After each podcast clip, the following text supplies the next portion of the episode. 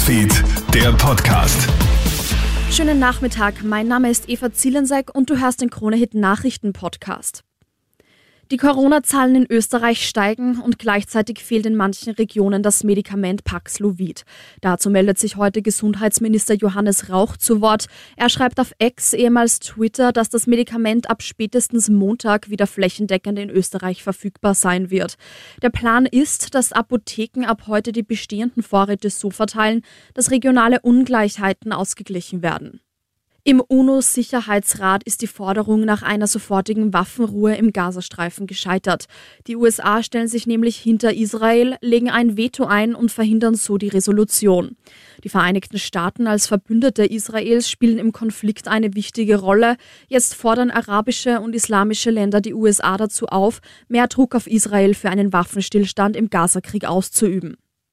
Im 15. Bezirk in Wien ist heute Nacht ein 26-Jähriger gewaltsam in die Wohnung einer Frau eingedrungen. Dort attackiert er den Freund der Frau mit einem Messer. Als die Polizisten zum Tatort kommen, werden auch sie von dem alkoholisierten Mann angegriffen. Der Angreifer wird daraufhin festgenommen. Er dürfte die junge Frau schon länger gestalkt haben. Laut Aussagen sei er wohl schon mehrmals vor ihrer Wohnung aufgetaucht. Traurige Nachrichten kommen aus den Vereinigten Staaten. Der US-Schauspieler Ryan O'Neill ist tot. Er ist gestern im Alter von 82 Jahren verstorben.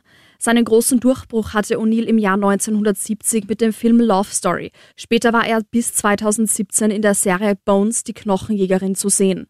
Kronehit USA-Reporterin Barbara Gasser mit Ryan O'Neill ist eine Legende des amerikanischen Kinos gestorben. Ryan O'Neill ist ja 1970 mit dem Liebesdrama Love Story an der Seite von Ally McGraw praktisch über Nacht weltberühmt geworden.